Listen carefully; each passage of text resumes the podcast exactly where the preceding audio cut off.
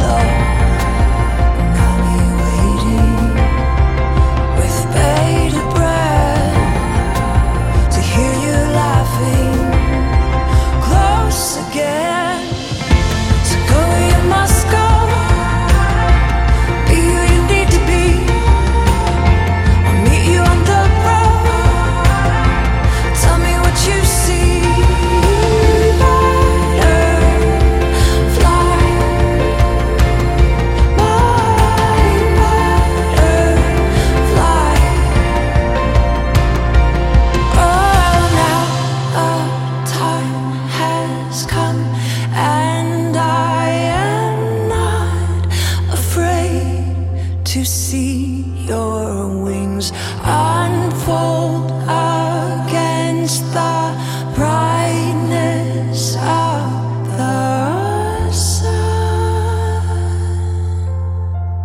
and you will soar.